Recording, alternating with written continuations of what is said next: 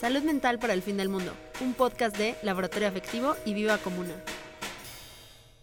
Hola y bienvenidos al episodio de hoy de Salud Mental para el Fin del Mundo. Yo soy Mainé, fundadora del Laboratorio Afectivo y quien va a estar acompañándoles en esta sesión. La temática de hoy va de un tema del que no me canso de hablar nunca y las personas a mi alrededor lo saben, pero ahora les traigo en formato podcast. Entonces hablemos de la trampa de les influencers de salud mental, Amix, porque es un tema que creo muy importante tocar. Y pues bueno, ¿qué nos han contado de este tema?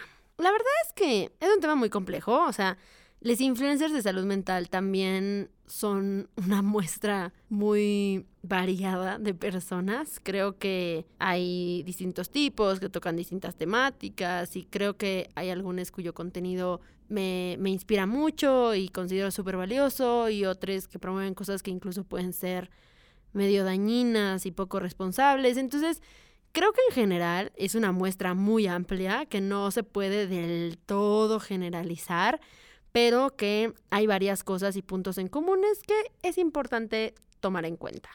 Así que hablemos de estas personas y de las maneras en las que normalmente se muestra o se configura su contenido. Creo que voy a hablar de algunas que a grandes rasgos me, parecen problemáticas y que creo pertinente expandir un poco la reflexión sobre el tema. y pues ya, con base en eso avanzaremos.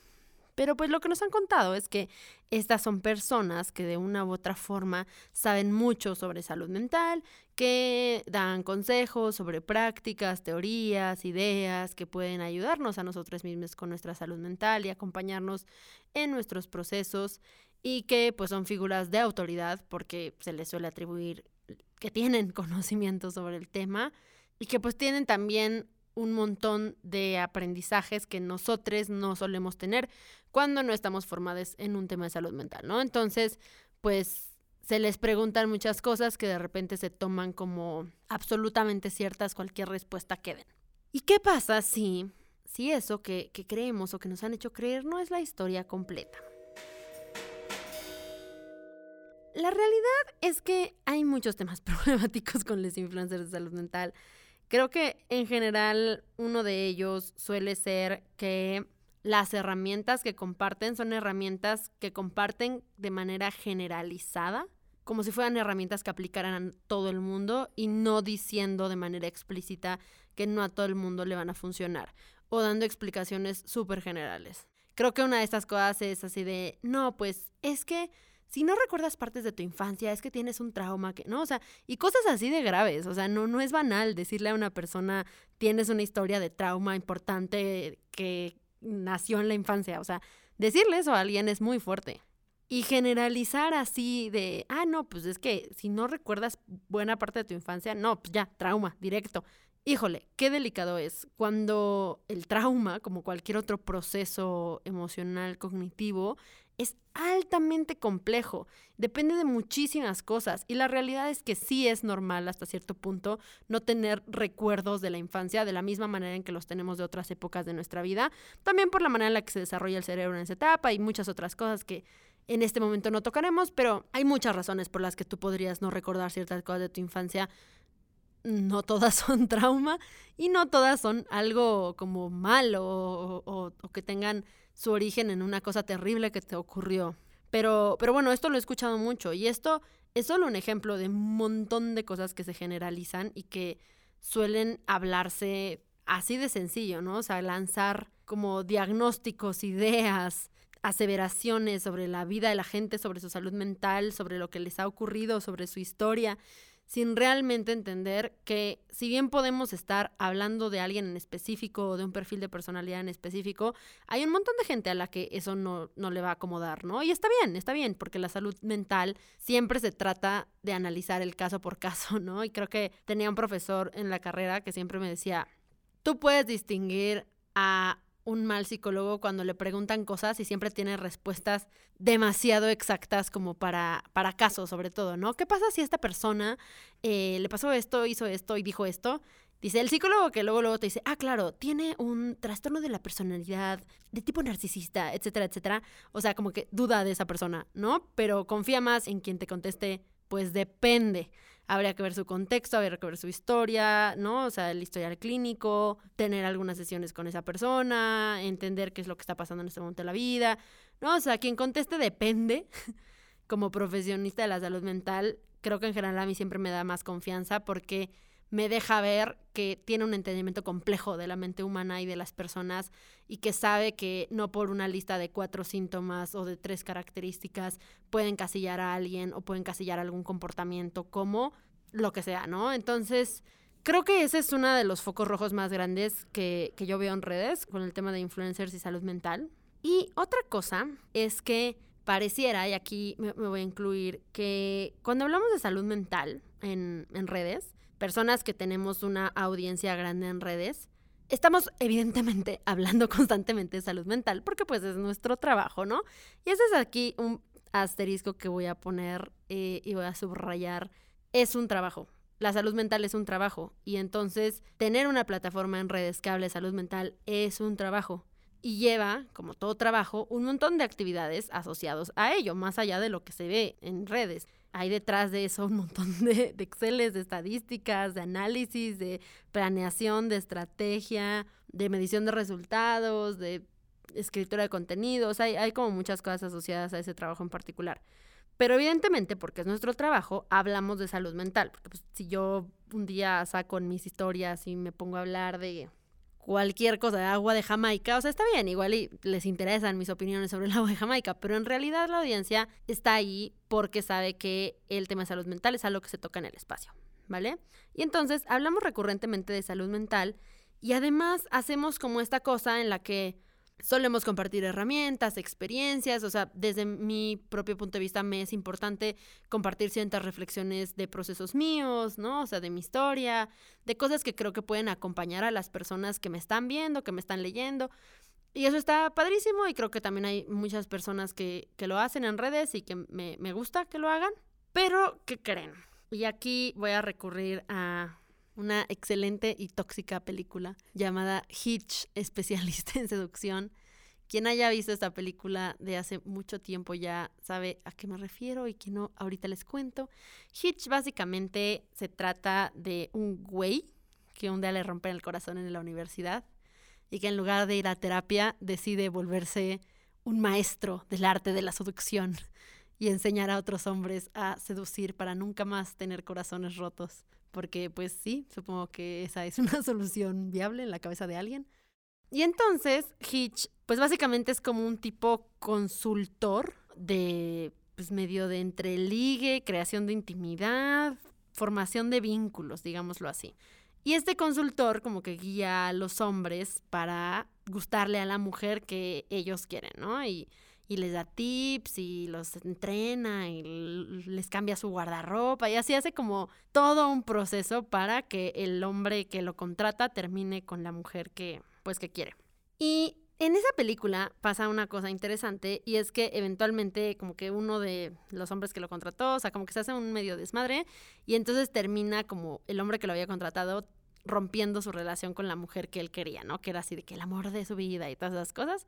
Y hay una parte en la que está este hombre como peleando con Hitch y está como él en duelo y triste porque perdió su relación y Hitch le dice así de, no, es que no tienes que sentirte mal, o sea, tú puedes conseguir a cualquier otra mujer, puedes salir adelante, todo va a estar bien, todo está chido. Y el hombre que la verdad es que solo está viviendo su duelo, le dice, como es que no entiendes? O sea, no quiero ir con otra mujer, no quiero quitarme de encima mi corazón roto, o sea, lo que quiero es como tener este duelo por este vínculo que es importante para mí y y si puedo recuperarlo.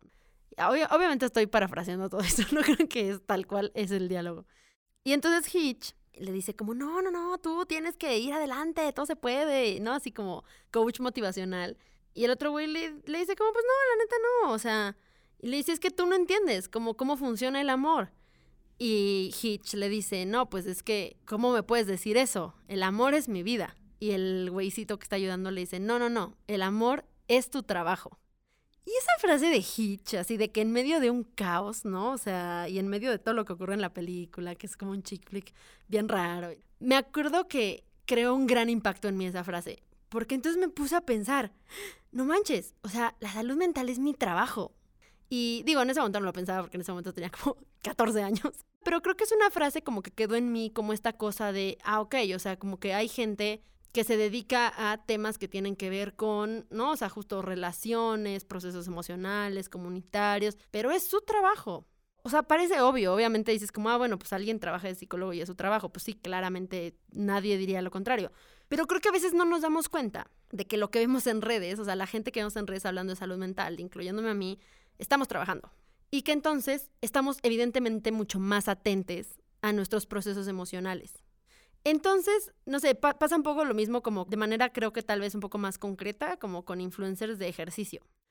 Que dices, no manches, o sea, es que mira a Chloe Thinks como, o sea, qué pedo, o sea, tiene unos super brazos y tiene muchísima fuerza en el abdomen y todos los días hace ejercicio y veo en su Instagram cómo se despierta así a las 5 de la mañana a correr y a hacer yoga en calor y un montón de cosas que digo, chale, ¿no? Y yo no me puedo acomodar y nunca termino haciendo ejercicio porque tengo un chingo de trabajo, siempre me, me despierto tarde, estoy muy cansada. Y entonces nos empezamos a sentir culpables porque no estás haciendo ejercicio y tú nada más ves a la influencer fit de confianza de que corriendo 40 kilómetros al día, ¿no? Y no te pones a pensar en, ah, ok, la razón por la que tú no haces ejercicio suele ser porque tienes un montón de trabajo, porque tienes un montón de ocupaciones, llegas a tu casa y tienes que hacer el que hacer, eh, te tienes que hacer de comer, tus traslados al trabajo son muy largos, ¿no? O sea, como que hay un montón de circunstancias en el contexto que para ti son un obstáculo para llegar a hacer ejercicio o la, la cantidad de ejercicio que hace la influencer que te dice así de mínimo una hora de pilates al día, ¿no? La razón por la que no puedes hacer todas esas cosas son un montón de cosas que tú tienes en tu contexto. Y la razón por la que esa influencer sí tiene que hacer una hora de pilates al día al menos es porque es su trabajo. O sea, tú no haces ejercicio porque tu trabajo está como un obstáculo en tu vida para poder gestionar tus tiempos de manera diferente y la influencer hace ejercicio porque hacer ejercicio es su trabajo. Y creo que no terminamos de asimilar lo importante que es eso, porque también como personas que hablamos de salud mental en redes, o sea, es nuestro trabajo. Entonces, también muchas veces como que tengo ciertos procesos emocionales y ciertas reflexiones y que obviamente estoy mucho más atenta a ellas, porque también cuando mi trabajo es la salud mental y acompañar el proceso también de otras personas, sí es una responsabilidad yo todo el tiempo estar bastante vigilante a mi propia salud mental y a cómo me siento y a qué capacidad de acompañamiento tengo y a reflexionar a profundidad de las cosas que me están costando trabajo, las cosas que me están doliendo. No puedo darme el lujo de no hacerlo, no solo porque es algo que a mí me importa mucho y que toda la vida me ha importado mucho, sino porque ahora también es un trabajo.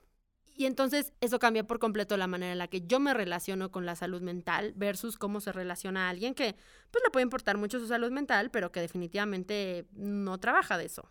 Y ahí está la clave de un montón de cosas. Sí, por supuesto que creo que yo, Mainé, mis procesos emocionales suelen avanzar mucho más rápido que los procesos de otras personas. No solo porque creo que he construido a lo largo de mi vida un montón de herramientas y recursos que me ayudan a eso, sino porque sí tengo que dedicarle más tiempo por el hecho de que pues, es una chamba. Y entonces creo que desde ahí también cuando hablo y cuando digo como cosas de salud mental, entiendo que las personas a las que les estoy hablando suelen ir a ritmos diferentes que yo porque tienen otras posibilidades, otros contextos y porque pues también obviamente tienen historias muy distintas que nos ponen en lugares muy, muy diferentes respecto a el camino de la salud mental. Creo que en ese sentido hay muchos influencers que tienen como pisos mínimos y ciertas exigencias a su audiencia que son irreales, porque son cosas que solo puedes hacer cuando eso es tu trabajo. ¿No? Y entonces de repente es así de, no, sí, una hora de pilates al amanecer y luego yoga en la noche y a la mitad del día sale al parque y hace estiramientos y es como, wow. O sea, ¿quién puede hacer eso? ¿Cómo podemos hacer eso? Y uso el ejemplo del ejercicio porque creo que es más fácil, porque la gente suele verlo como una cosa más concreta, porque es una cosa física, mientras la salud mental suele ser mucho más abstracta y en ese sentido la gente tiene menos conceptualizado lo difícil que puede ser. Pero es, es, un poco lo mismo, ¿no? Así de que todos los días haz journaling de lo que sentiste y luego ten una conversación contigo misma de cómo fue tu día, de qué emoción estuvo más presente, date el tiempo de reconectar, como cosas así que dices, o sea, todo chido, pero ¿a qué hora? O sea, genuinamente tengo una vida ocupada y no, o sea, si para mí es difícil, para mí que si es mi trabajo y que evidentemente me tengo que hacer espacio para eso, pues para la banda que no, no comparte mi profesión lo va a hacer infinitamente más. Y entonces ahí de repente entramos como en estas trampas de lo que nos exigen ciertas personas para tener salud mental y la manera en la que ciertas personas construyen la definición per se de salud mental porque creo que también desde el influencerismo en salud mental se reafirman un montón de categorías bien moralinas sobre lo que es ser sano, lo que es ser enfermo, lo que es tener una buena salud mental, una mala salud mental, ¿no? Que de entrada es bien problemático usar esos términos para hablar de salud mental y que nos dejan como sintiéndonos súper presionades y que aparte nos dan un montón de mandatos que ni siquiera tienen mucha sustancia, ¿no? Así como oye, pues es que amarte a ti misma va a cambiar la manera en la que vives y es un parteaguas en el que tienes que poder profundizar, y, ¿no? Y eso así como, wow, wow, wow, o sea, ¿pero qué es eso? O sea, ¿qué es amarme a mí misma? ¿De qué me sirve? ¿Para qué? ¿Por qué? ¿Quién se puede amar a sí mismo? ¿No? Y, y responder un montón de preguntas que de repente quedan muy en el aire y que nos lanzan conceptos que ya tenemos que adoptar y que al no poder adoptarlos nos sentimos muy culpables. Y entonces creo que algo que pasa mucho, por ejemplo, con este ejemplo que doy del amor propio, es que para muchas personas el amor propio se ha transformado en una cosa más que hacen mal. Como, pues no me sé, no me puedo amar, no me sé amar, no cumplí con esta meta básica para tener una buena salud mental. No, porque estos mandatos siempre van atados uno al otro, ¿no? O sea, la buena salud mental siempre va atada a estos mandatos ahí medio como ambiguos y extraños que ni sabes qué significa, pero que de repente ya todo el mundo lo quiere y, que no hacerlo deriva en la misma culpa de soy insuficiente, no lo logré. Claro, no me quiero lo suficiente, entonces pues no puedo tener una buena salud mental, no merezco tener una buena salud mental. ¿No? O sea, si me amara no hubiera hecho esto. Un montón de cosas como bien densas que dices, bueno, es que ¿quién te dijo que esa era la meta? La meta para ti, porque tal vez eso sea una meta para alguien y es muy válido, pero en tu contexto, en tu situación, ¿eso es lo que tiene más sentido que persigas?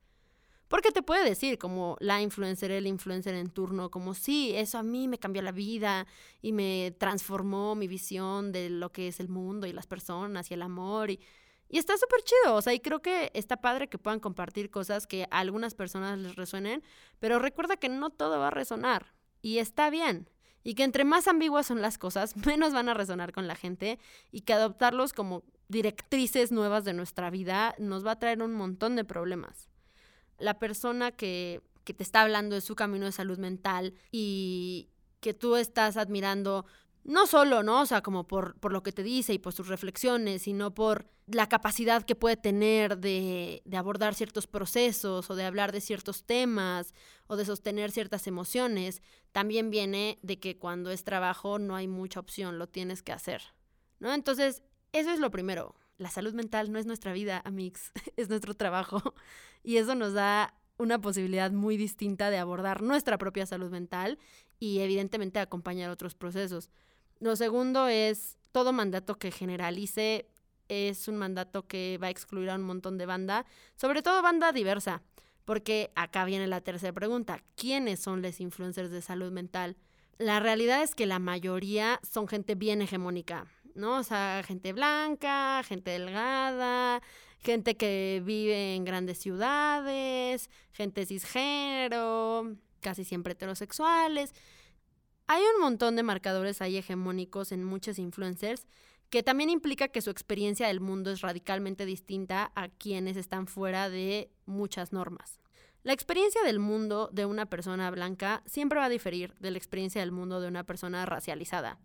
En mayor o menor medida, obviamente no todas las personas blancas son iguales, no todas las personas racializadas son lo mismo, pero en general van a diferir. Va a ser distinto el mundo que habitan y la interacción que tienen con él. Desde ahí, nuestra construcción de salud mental tiene que ser distinta, tiene que apostar a cosas diferentes, porque nuestras necesidades así lo serán.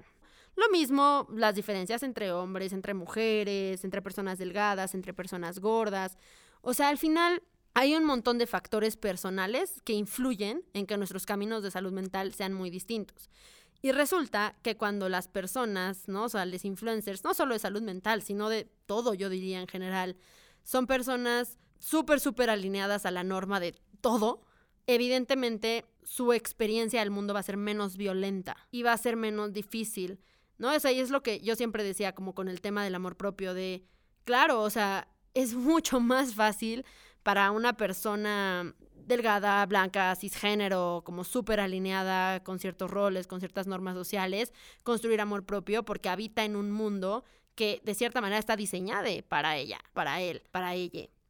¿Qué pasa cuando le decimos a una persona, ¿no? Algo tan simple como una persona gorda. Cuando los cuerpos gordos han sido históricamente súper violentados y súper atacados y todo el tiempo todo el mundo habla de lo horrible que es ser gordo y hace comentarios gordofóbicos y pone como, yo he visto, o sea, sigo personas como muy diversas, ¿no? Y, sigo personas de, del ámbito de la salud mental que son gordas y veo los comentarios que les ponen cuando hacen un post que no tiene nada que ver con su peso hablan de sus procesos de duelo a lo mejor en una relación y la mitad de los comentarios se tratan de cómo esa persona es gorda. Versus leo los comentarios, ¿no? Que le ponen a personas que también hablan salud mental pero son delgadas y nunca se trata de eso. O sea, nunca a mí me han puesto nada en relación a mi peso. Y si hablo del duelo, solo se trata del duelo y no, o sea, como que no se trata de, ay, pues perdiste a tu pareja porque eres gorda, cosas horribles que siempre le están comentando a estas personas. Y entonces digo, ah, ok, entonces la capacidad para construir amor propio o esa cosa a la que le dicen amor propio, obviamente difiere muchísimo cuando eres una persona que el contexto sostiene y recibe y para la hay apertura, a cuando eres una persona que sin importar lo que digas o hagas, todo el tiempo te van a agredir por una característica tuya específica. ¿Cómo podemos construir amor propio en un mundo que nos odia? O sea, eso no es posible.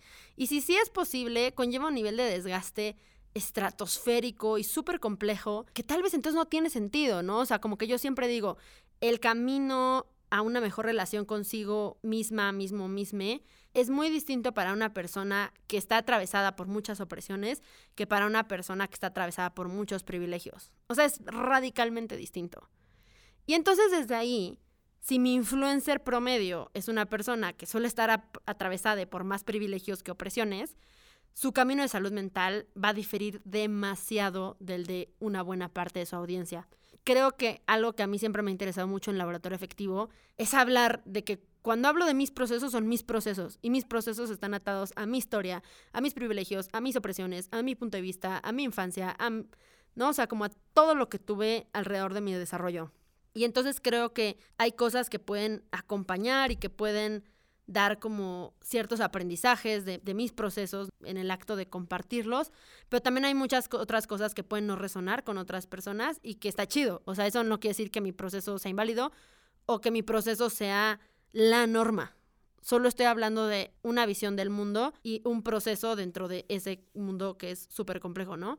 Entonces, eso es bien importante, que podamos reconocer que todos somos distintos y que en esa diferencia no solo hay como esta cosa de, ah, bueno, sí, somos diferentes, yay. No, hay todo un replanteamiento de intervención que tenemos que hacer porque a cada quien le van a acomodar cosas distintas. Y creo que la falta de crítica que muchas veces tienen muchos influencers de salud mental tiene que ver con esto, tiene que ver con no entender lo que implica que su trabajo sea la salud mental y que entonces evidentemente tengan mucha más facilidad para sostenerla, para repensarla, para masticarla, para readaptarla y que no entienden que su situación no es la situación del mundo y que en ese sentido no tendríamos por qué todos vernos beneficiados de lo que comparten. Y eso de ninguna manera es un mensaje de dejen de compartir cosas. O sea, no, por supuesto que no. Creo que por eso cada quien sigue a quien sigue, porque hay cosas que resuenan más o menos contigo, pero creo que en salud mental solemos admirar mucho a personas que comparten normas como súper generales y que aparte hablan de salud mental como si fuera una cosa fija, ¿no? O sea, yo he visto mucho, por ejemplo, con este tema de la procrastinación, o sea, cada que un influencer de salud mental me habla de procrastinación, mi sangre hierve, a mix, porque suelen ser así de, es que si procrastinas, es un... Una vez vi una que dijo que procrastinar, o sea, era como un marcador de trauma, ¿no? O sea, y de sí, porque quiere decir que tu atención nunca puede estar en el momento, porque estás todo el tiempo regresando a lo que ocurrió. Y, o sea, yo me quería meter en la pantalla así de que a cachetearla. ¿Por qué no? Porque resulta que adivinen qué existe en este mundo. Existimos las personas neurodivergentes. Y las personas neurodivergentes, sobre todo las personas con, con ciertas neurodivergencias específicas, como el TDAH, por ejemplo, uno de los síntomas es la procrastinación. No porque estemos traumadas, no porque la vida haya sido demasiado dura con nosotros, no, porque las estructuras de nuestro cerebro y nuestros funcionamientos y la manera en la que regulamos o no regulamos la atención son distintas. Y entonces hay un montón de cosas que la gente dice como, ah, ok, entonces esto está mal en mí. Está mal procrastinar. Es algo que debo a toda costa quitarme de encima porque me está autosaboteando. Híjoles, a mí, el autosabotaje. O sea, otro término con el que yo me podría pelear horas. Pero bueno, habrá otro episodio para eso, no se preocupen. Pero todas estas cosas así de que no, pues, señales de que tu ex era narcisista y así de que, ah, no, pues no tenía mucha empatía. Ah, no, pues gracias. O sea, ¿sabes cuántas personas en el mundo no tienen mucha empatía? Eso no las vuelve necesariamente narcisistas.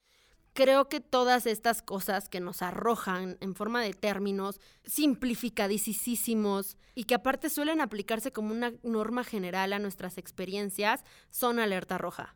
O sea, una persona que hable de su experiencia o que hable aún más grave de un diagnóstico específico de manera como muy generalizada y que no especifique la importancia de profundizar, de decir como, oye, esto es distinto para cada persona, en cada contexto, ¿no? O sea, una persona que nos hable así de, no, pues te voy a decir cómo es, ¿no? Vivir con autismo. Y que crea que genuinamente la experiencia de las personas autistas es generalizable, o sea, es foquísimo rojo. ¿No? Como si no importara ser una mujer autista racializada del sur global versus un hombre autista en el norte global. O sea, son cosas radicalmente distintas y van a ser personas muy diversas, ¿no? Entonces, si bien hay cosas que pueden compartir, siempre es muy importante decir, ah, y esto no es a fuerza. O sea, esto no es una ley, esto no tiene que ser así. Este solo es un camino, si a alguien le resuena, pues igual y están más cercanes a las circunstancias de esta persona, pero si no, hay un mundo de posibilidades por descubrir, ¿no? Y creo que también algo que a mí me agobia mucho es que la mayoría del contenido de salud mental está hecho para personas que no son neurodivergentes entonces hay muchas cosas que no aplican a nosotros y creo que también por eso desde el laboratorio efectivo hemos creado un montón de recursos específicamente diseñados para que las personas neurodivergentes puedan estar incluidas, porque eso, o sea, al final es como de, si te pasó esto, o sea, hay un montón de cosas que a mí me ocurren por tener TDAH, que si yo me guiara solo por lo que me dicen influencers de salud mental, pues no, mi tema ya sería que yo estoy súper traumada, ¿no? Y es como, no, claramente no. O sea, hay diferenciación y hay, ¿no? Desarrollos cerebrales distintos, contextos específicos. Y entonces yo tengo las herramientas para darme cuenta de eso porque de nuevo es mi trabajo y porque he estudiado eso, ¿no? O sea, como que a eso me dedico. Y como paciente, pues también me he informado un montón. Pero como que de repente hay un montón de gente que no pues sí, o sea, que obviamente no tiene una formación tan completa en salud mental porque pues, pues no la tiene, ¿no? Así como, como, yo no tengo una formación muy completa en arquitectura, pues claro, no estudié eso. Y que entonces le crees a la persona que sostiene la autoridad. O sea, si tú eres la persona que trabaja de hablar de salud mental y me dices algo sobre salud mental, pues yo te creo. Y creo que esa autoridad de repente se ejerce de manera súper irresponsable y acrítica. Entonces, a mí me parece que cualquier contenido que te esté haciendo sentir culpable, que te esté haciendo sentir que no eres suficiente, que no das suficiente, que si cuidaras un poco más tu salud mental, ¿no? O sea, no harías esas cosas, no tomarías esas decisiones, no tendrías estos problemas. Creo que es un contenido del que vale la pena alejarse, porque si bien podemos aprender un montón de lo que nos comparten como experiencia, como teoría, como práctica, personas que, pues sí, que son muy distintas a nosotros y que están muy alejadas de nuestra circunstancia, pero que sí tienen como cierto expertise que nos ayuda. Creo que la manera de plantear ese expertise nunca debe ser haciendo sentir culpable a la gente. O haciéndoles ver que las cosas son sencillas, porque yo algo que siempre digo es, o sea, en salud mental todo es difícil, todo es muy complicado, sobre todo porque la gente no nos enseña, no crecemos con una conciencia tan amplia de salud mental. La mayoría de quienes estamos como en este camino de no, pues o sea, como que si quiero construir un bienestar emocional como consciente, somos personas que pues casi siempre hemos desarrollado esa necesidad ya más en la adultez o en la adolescencia, pero que en la infancia nadie nos explicó mucho el tema. Entonces, creo que definitivamente cuando llegamos a espacios que solo nos arrojan reglas de cómo debe ser la salud mental, ese espacio es inmediatamente nocivo para la salud mental, en mi opinión. Porque creo que se trata más de aprender y de tener procesos continuos, no lineales, y de guiar así esos procesos. Y siempre digo, es como como el ejercicio, ¿no? O sea, como que siempre recurro mucho a la metáfora del ejercicio porque me, me, sirve mucho, es más concreta. Y creo que de repente hay mandatos que se nos arrojan como, ¿no? El amor propio, la responsabilidad afectiva, comunicación empática, etcétera, etcétera, que suenan así como, ah, perfecto, ahora tengo que ser afectivamente responsable. ¡Woo! O sea, pero ¿qué es eso? ¿Qué significa? ¿Con qué se come? Y ¿Cómo puedes desarrollar responsabilidad afectiva, que es así de que un músculo enorme y complejísimo, cuando estás apenas como en un camino a descubrir un montón de cosas de salud mental, ¿no? O sea, siempre digo, es que decirle a una persona que realmente no ha tenido mucha experiencia trabajando en su salud mental, que tenga amor propio y tenga responsabilidad afectiva, es como decirle a una persona que está en su primer día del gimnasio que en una semana le toca correr un maratón. Así no funcionan las cosas. Y quienes hablamos de salud mental, todo lo que yo comparto en, el laboratorio efectivo, por ejemplo, de salud mental, y creo que es algo que digo constantemente, es algo que me ha llevado años. O sea, yo tener días en los que me sienta demasiado abrumada y en crisis y quiera llorar y poder acompañar esa tristeza y poder cuidarla y poder estar en calma a pesar de la crisis y abrazarme en ese momento difícil, eso no, no me vuelve una super persona que es increíblemente habilidosa para la salud mental. Me vuelve una persona que llevo años, años, demasiados años trabajando con mi salud mental, de verdad. Yo hace cinco años no podía hacer muchas de las cosas que hoy ya puedo hacer, ¿no? O sea, en, el terreno emocional. Y resulta que hoy ya puedo hacer esas cosas porque practiqué. Practiqué un montón. La persona que corrió un maratón ayer no se despertó y dijo voy a correr un maratón y lo corrió. Ya mucho tiempo entrenando, probablemente años. Es una persona que tal vez hace cinco años no podría haber corrido ni cinco kilómetros, pero se preparó, tuvo una estructura, tuvo una estrategia, siguió un proceso y entonces ahora la vemos correr un maratón, pero ese esfuerzo que la llevó al maratón no ocurrió como en el tiempo que duró corriendo el maratón.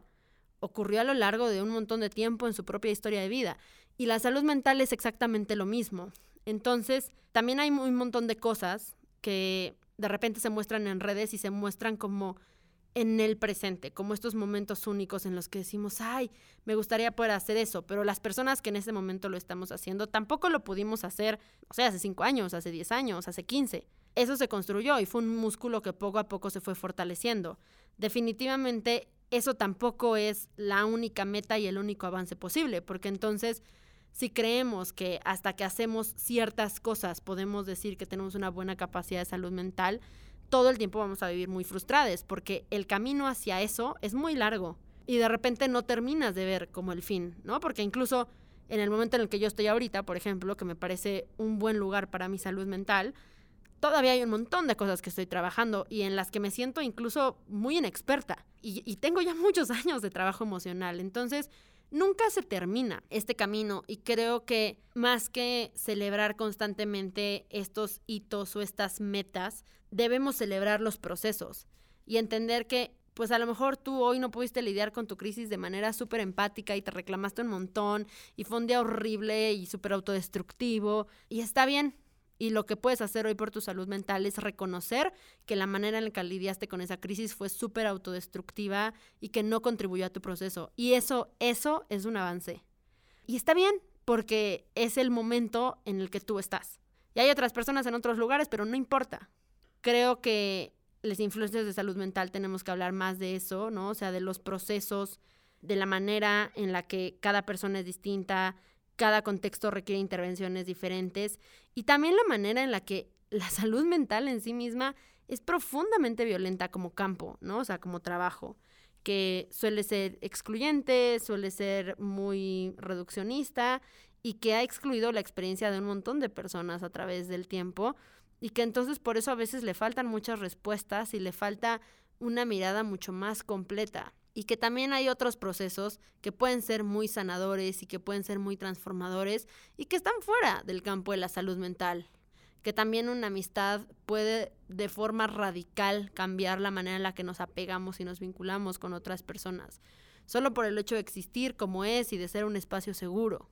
Y eso no tiene que ir mediado por un terapeuta, eso no tiene que teorizarse muchísimo, ¿no? Eso no tiene que ser una herramienta aprobada y comprobada simplemente son los procesos que tiene la gente en la vida y que les van llevando a distintos lugares. Creo que eso es bien padre, ¿no? Poder hablar de lo que podemos hacer por nuestra salud mental, más allá del campo de la salud mental, porque definitivamente no todo es terapia, no todos son talleres, no todo es contenido sobre bienestar emocional y el cerebro y wellness y ámate y quiérete y construyete una nueva vida, etcétera, etcétera. A veces hay procesos que son mucho más naturales y que nos llevan a estados de transformación muy profundos y en ellos también hay un montón de sabiduría, un montón de aprendizaje, en formas de vida que no son como las nuestras y que definitivamente nos demandan un entendimiento distinto para el que a veces el campo de la salud mental no alcanza y está bien. Creo que también la capacidad de reconocer las propias limitaciones de nuestro campo es absolutamente necesario y que hay muchas personas que de plano no lo hacen porque entiendo que es amenazante. Pero si lo que queremos es que la banda esté mejor y que tengan más herramientas para navegar, entender y sostener su malestar, pues entonces tenemos que entender que también hay cosas más allá de lo que hacemos que pueden servirles para eso. Y, pues eso, mi, mi reflexión de hoy es que no crean necesariamente en todo lo que dicen les influencers de salud mental, busquen siempre otras fuentes. Si algo les hace sentir culpables, angustiados, insuficientes, incluso si no entienden del todo por qué, yo les recomendaría que se alejaran un poco de ese contenido, ¿no? O sea, en salud mental no hay respuestas, no hay absolutos, no hay generales. Lo que hay son un montón de información con un montón de procesos y análisis posibles que también podemos hacer en conjunto y que no necesariamente tiene que venir solo de la mano de la experta, el experto, la experte. La salud mental la construimos todos y también lo que es una buena salud mental es algo que se determina dependiendo del contexto de cada quien. ¿No? Entonces, si hay metas que no nos hacen sentido, que nos están agobiando mucho, podemos soltarlas, podemos repensarlas y decir, ok, esto no es mi cosa en este momento, ¿qué sí puede serlo? ¿A qué sí me puedo aproximar? ¿Qué de esta forma me ayudaría más en mi vida, en el día a día? ¿No? O sea, como esta herramienta, ¿por qué a mí no me sirvió? Y entender que lo que falla nunca es la gente. O sea, si las personas que nos dedicamos a la salud mental damos herramientas, damos ciertos como técnicas, teorías, un poco para trabajar nuestra salud mental y esa técnica no le estás logrando acomodar, no te está sirviendo.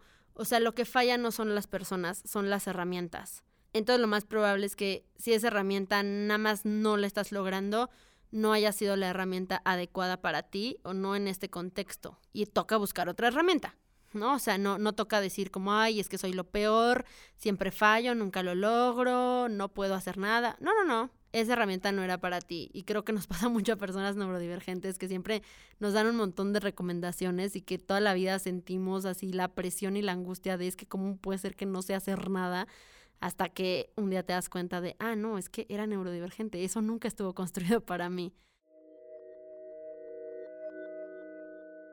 Es nuestro amigo Albert Einstein que tiene una frase bastante trillada que seguro ya escucharon, pero que va a ser nuestra frase de sabias palabras del día de hoy, ¿no? De todos somos genios, pero si juzgas a un pez por su habilidad para trepar árboles, vivirá toda su vida pensando que es inútil.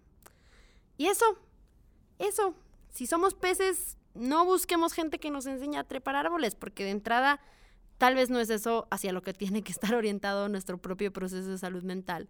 Entonces, preguntémonos quiénes son esas personas que nos están dando esas herramientas, qué tan cercanas están en contextos y formas de vida a nosotros y en experiencias que, que puedan como ser similares, qué tan críticas son, qué qué tanto abren la posibilidad a que lo que digan pues no sea aplicable a todo el mundo y qué tanto nos dan la posibilidad de descubrir nuestros propios procesos, porque creo que eso definitivamente es lo más importante de, de una persona que se dedica a la salud mental, que independientemente de que podamos prestar nuestros saberes, nuestras experiencias, nuestros aprendizajes, al final reconozcamos que el proceso es de cada persona que lo vive y que nadie sabe más de ti que tú mismo.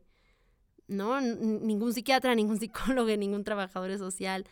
Tú eres experto, experta, experte en ti y necesitamos profesionistas que puedan reconocer eso y desde un lugar mucho más horizontal, empático y humano decir, hey, si quieres que te acompañe acá ando, pero nada de lo que digo tiene que ser absolutamente aplicable a todas tus circunstancias y podemos seguirnos descubriendo en la infinita complejidad que es lo humano y lo bonito que también es poder hablar de salud mental sin creer que siempre estamos hablando de lo mismo y que todas las personas deben ajustarse a las mismas mediciones o conceptos.